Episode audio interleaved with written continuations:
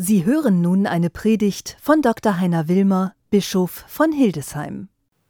Liebe Schwestern, liebe Brüder, verehrte liebe Zusendende, in Gottes Namen die Welt umarmen. Das könnte so etwa das Abstraktum sein, das äh, kondensierte aus den Gesprächen mit Ihnen, die ich hatte vor einigen Wochen bei mir im Haus, als ich Sie nach Ihrer Motivation gefragt habe und nach den Stellen der Bibel, die Ihnen lieb und teuer sind. Meine Zusammenfassung Ihres Denkens und Ihrer Herzen in Gottes Namen die Welt umarmen. Sie sind schon eine, wenn ich das etwas sportlich sagen darf, eine interessante Mischung. Besser gesagt, wenn ich in Ihre Gesichter schaue, mir Ihre Viten vor Augen führe, haben Sie schon einen unglaublichen Reichtum an Erfahrung und an Kultur in sich, in dieser Gruppe der heute zu Sendenden vereint. Denn Ihre Familien stammen aus verschiedenen Ländern. Polnischer Hintergrund, portugiesischer Hintergrund, deutscher Hintergrund. Dann haben sie Erfahrungen gemacht, sie stammen aus verschiedenen Bistümern. Aus dem Bistum Hamburg, dem Bistum Paderborn, Hildesheim natürlich. Sie waren in anderen Bistümern unterwegs, wie in Fulda, Limburg und Mainz. Erfahrungen haben sie gemacht in den USA, in Lateinamerika und in anderen Ländern dieser Welt.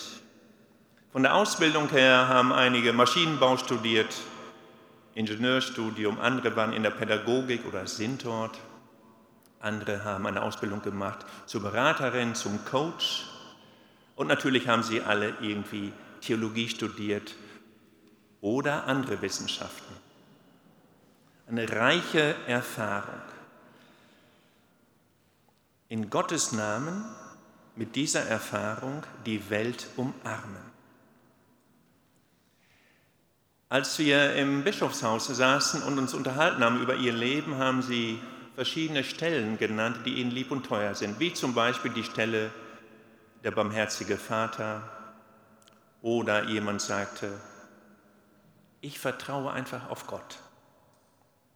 Mir kann nichts passieren.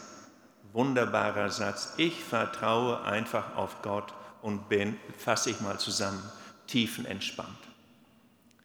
Andere kamen auf die Stelle, die heute eben ausgesucht wurde, die aber da auch schon fiel. Neuer Wein in neue Schläuche, alter Wein in alte Schläuche. Und jemand fügte dann zwinkernd hinzu, ja, aber der alte Wein schmeckt doch immer noch besser. Sie gehen es mit Humor an. Wir leben in einer Zeit, die in gewisser Weise eine Ähnlichkeit hat, in gewisser Weise wie die der ersten Lesung. Samuel der Junge, der Stolz seiner Mutter, die Mutter, die nicht schwanger werden konnte, Hannah, ihre Mutter, der Vater Elkana, Elkana, sehnlichst wünschten sie sich ein Kind. Das ging nicht. Und Hannah macht ein Gelübde.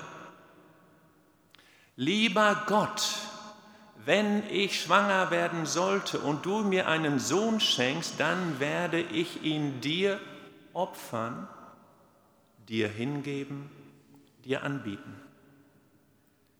Und sie wird schwanger und nennt ihn Samuel. Und als er ganz klein ist, arbeitet er eben im Tempel zusammen mit dem alten Propheten Eli. Und dann diese große Erzählung heute, die Folgendes kennzeichnet, und ich finde, es gibt eine gewisse Ähnlichkeit mit uns, nämlich, es heißt dort, die Religion ist in einer Krise. Worte des Herrn waren selten, Visionen nicht häufig.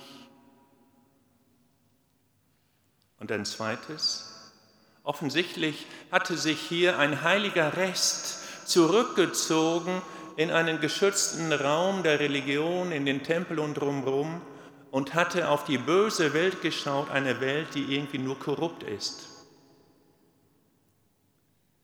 Manchmal erliegen wir Christen auch dieser Versuchung, uns zurückzuziehen, von einer vermeintlich bösen Welt uns abzusondern wie ein heiliger Rest in einem Heiligtum, das vermeintlich das Bessere ist im Vergleich zu anderen deklassierten Welt.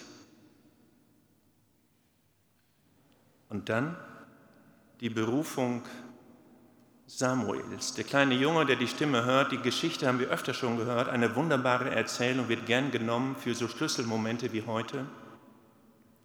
Und Samuel ist jemand, der wach ist, der keine Berührungsängste hat der Welt gegenüber. Samuel ist jemand, um es mit heutigem Deutsch zu sagen, der sich gegen die These richtet. Die These, die da lautet, passt euch nicht dem Zeitgeist an in der Kirche, passt euch nicht dem Zeitgeist an, trennt euch, achtet auf die Moral, haltet Dinge hoch, aber der böse Zeitgeist. Nein, Samuel ist anders.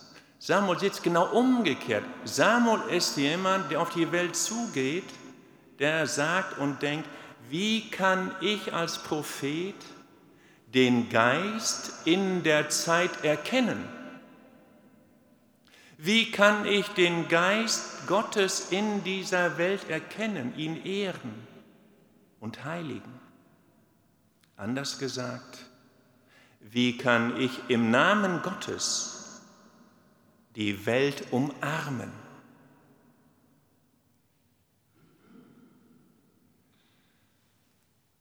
Eine wunderbare Frau, die ich sehr schätze, ich habe hier und da schon mal von ihr erzählt, Madeleine Delbrel.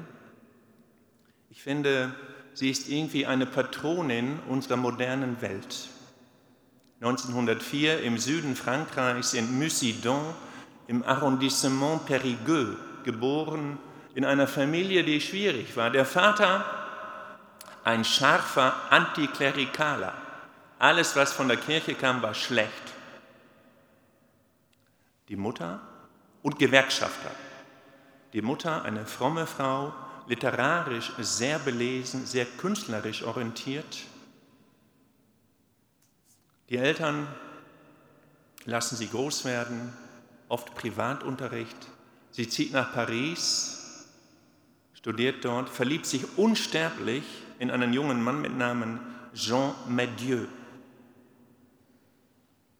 Unsterbliche Liebe, Madeleine Delbrel fällt aber in eine tiefe Krise, weil Jean Madieu sich entschließt, Dominikaner zu werden und das Noviziat dieser Ordensgemeinschaft einzu, anzufangen. Sie überwindet ihre Krise, ihre psychosomatischen Störungen und wird, wir würden es in Deutsch sagen, Sozialarbeiterin in einem völlig säkularen Stadtteil von Paris im Süden, im Bonlieu, Ivry-sur-Seine. Der erste Stadtteil in ganz Frankreich, der kommunistisch war, die erste Stadt in Frankreich, auf dessen Rathaus die kommunistische Flagge gehisst wurde. Und Madeleine Delbrel hat keine Berührungsängste. Sie umarmt die Welt. Sie umarmt die Arbeiterinnen und Arbeiter. Sie umarmt die Straße. Sie besucht ein profanes Café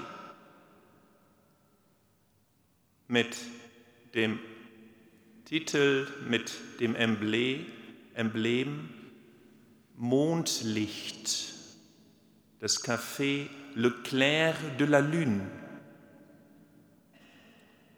Und diesen, wie sie schreibt, profanen Ort heiligt sie, indem sie innerlich die Menschen in diesem Café umarmt.